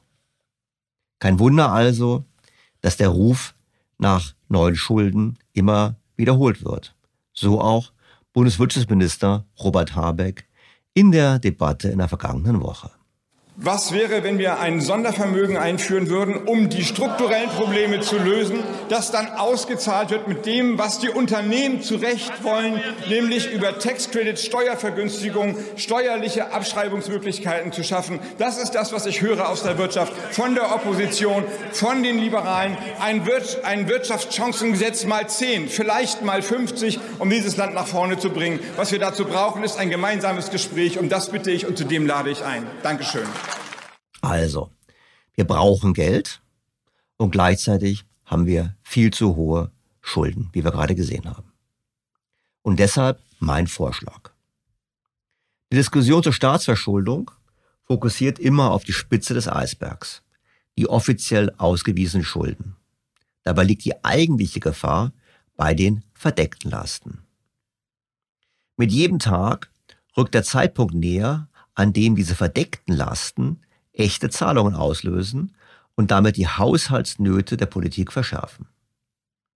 Wenn man nun den Zeitpunkt dieser Haushaltsnöte verschiebt, indem man die Schuldenbremse jetzt schon lockert, oder aber indem man Sondertöpfe macht, wie Herr Habeck jetzt gerne möchte, um diese Sondertöpfe dann für mehr oder weniger sinnvolle Dinge zu verplempern, die nichts daran ändern, dass wir zukünftig zu hohe Schulden haben, vergrößern wir das Schuldenproblem zusätzlich.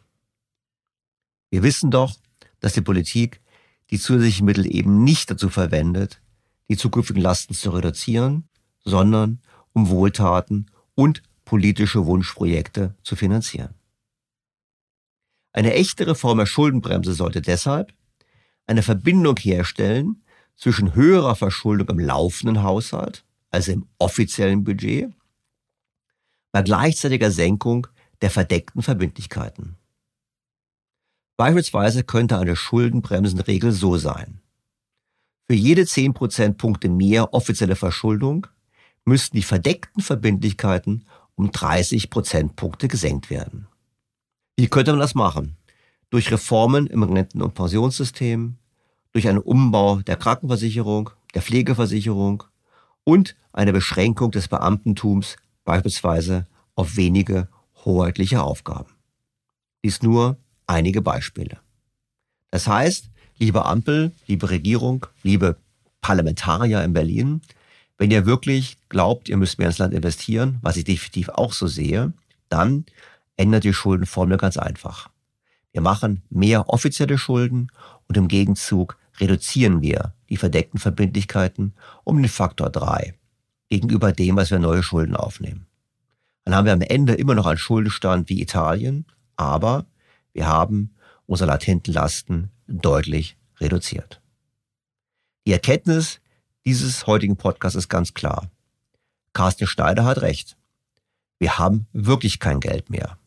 Wobei ich bezweifle, dass er das so verstanden hat. Und da wir kein Geld mehr haben, gilt, je schneller wir mit diesen Problemen umgehen, desto besser.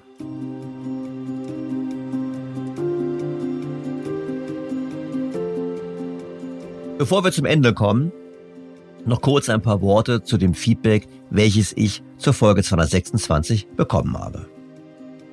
Einige Hörer kommentierten meine Überlegungen zur Notwendigkeit, den US-Büroimmobilienmarkt zu stabilisieren, durchaus kritisch. Maximilian Elling beispielsweise schrieb dazu Folgendes. Wie so häufig gefiel mir auch Ihr Podcast Folge 226 sehr gut. Bei einer Aussage von Ihnen musste ich mich doch an den Kopf fassen. Ihre Aussage, dass man das Homeoffice unattraktiv machen müsse, um die Innenstädte zu retten, finde ich geradezu antiliberal. Die Stadt wird vermutlich einfach anders genutzt werden und vermögende Investoren haben schon immer gute Alternativen gefunden. Tim Meuren brachte seine Kritik so auf den Punkt. Ich empfand Ihre Bemerkung am Anfang über New Yorker Büroimmobilien sehr befremdlich. In einem freien und fairen Wettbewerb haben nicht die Angestellten die externen Kosten, quasi eine Zwangsenteignung reeller und immaterieller Güter zu tragen, sondern die Kapitalbesitzer müssen sich anpassen, um ihre Produktionsmittel zu erhalten und gegen den Zins anarbeiten. Die Gebäude sind ihr Investment und damit ihr Risiko. Die New Yorker Immobilienbesitzer können Wohnraum durch Umbau schaffen oder sich mit Balkonkraftwerken betriebene Gewächshäuser in die Büroflächen stellen. Egal, was sie machen, es ist ihre Verantwortung, als Kapitalbesitzer ihre Produktionsmittel zu nutzen. Ich finde, das ist eine durchaus valide Kritik. Ich kann da eigentlich nur zustimmen. Wahrscheinlich hätte ich mich selber genauso kritisiert. Und warum habe ich das trotzdem gesagt? In der Studie wird auf den massiven Einbruch der Steuereinnahmen und den Verlust an Attraktivität in den Städten hingewiesen. Und ich habe dann an die Menschen gedacht, die in der Stadt wohnen. Diese wird es entsprechend hart treffen. Kriminalität, verfallene Infrastruktur, andere Dinge. Aber natürlich ist es richtig. Es braucht eine privatwirtschaftliche Lösung. Es kann keine staatliche Lösung für dieses Problem geben. So oder so, glaube ich, können wir festhalten, dass, wenn die Analyse stimmt, die Städte in den USA vor erheblichen Problemen stehen. Verglichen mit den Kommentaren zu meiner Aussage bezüglich der US-Immobilien war die Kritik an Frau Professor Pister fundamentaler. Es gab sehr kritische Stimmen, wonach ich ihre linken Überlegungen hätte deutlicher entlarven müssen. Ein Hörer schrieb mir und führte einige Beispiele dafür aus, wo der Eingriff in die Eigentumsrechte zu Verzerrungen führte. Sein Fazit? Warum haben Sie der Dame nicht deutlicher widersprochen?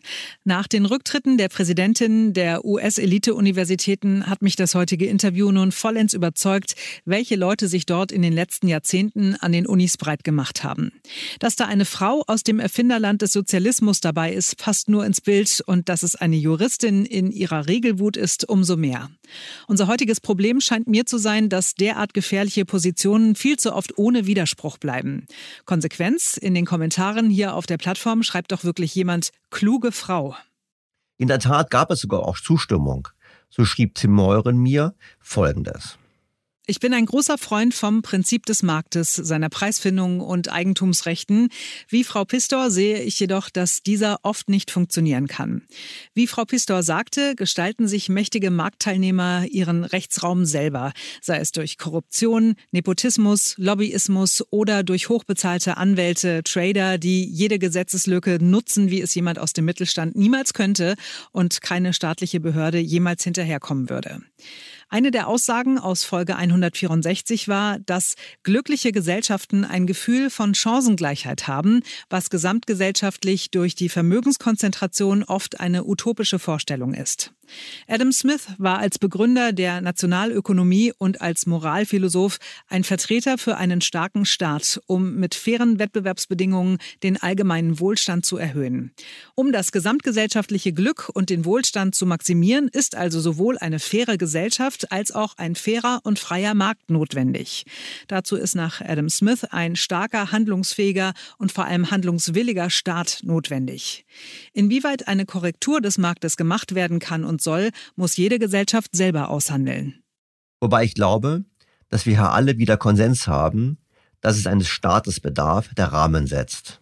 Das war ja auch genau der Inhalt des Podcasts über Adam Smith. Ich denke aber auch, dass Frau Pistor deutlich über das Ziel hinausgeschossen ist. Und ich denke, Sie, liebe Hörerinnen und Hörer, werden mir meine Unzufriedenheit im Rahmen des Gespräches angemerkt haben. Zuspruch zu den Thesen von Frau Pistor gab es aber auch von anderer Seite. So schrieb mir ein hochrangiger Manager einer Großbank Folgendes.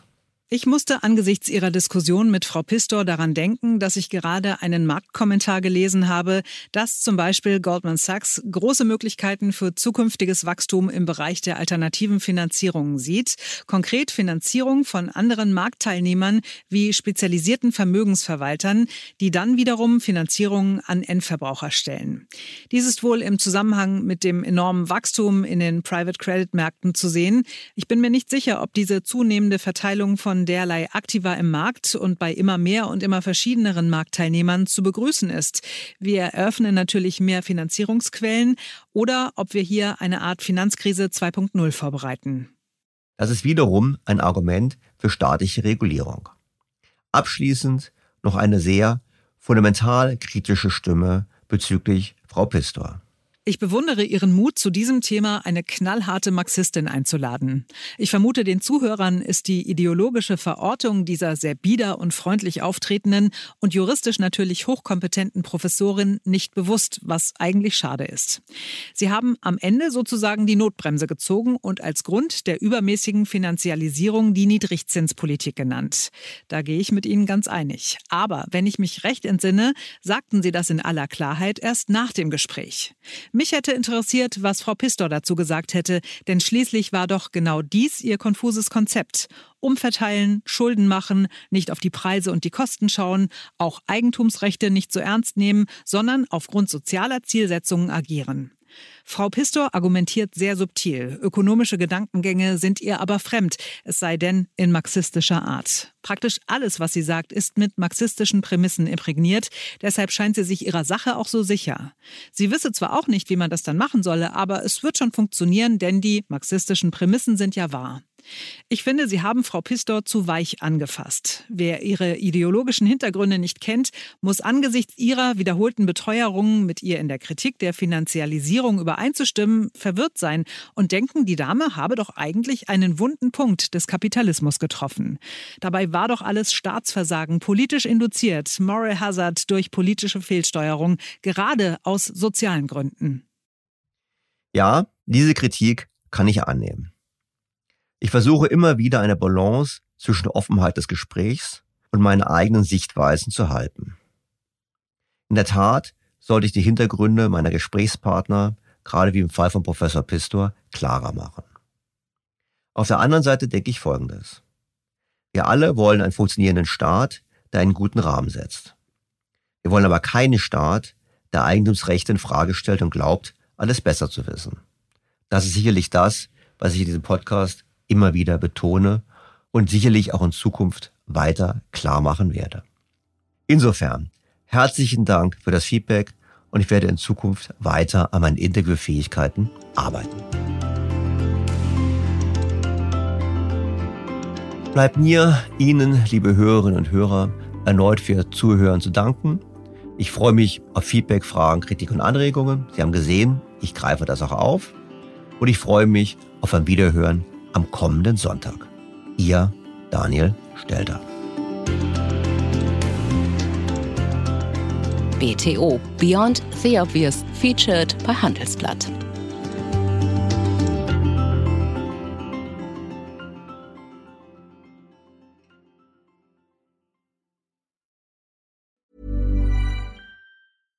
Was ist noch besser als ein guter Plan? Die Möglichkeit, ihn zu ändern. Mit integrierter KI bietet Workday kontinuierliche Innovationen, die Ihnen helfen, agil zu bleiben, egal was passiert. Workday, the finance and HR system for a changing world.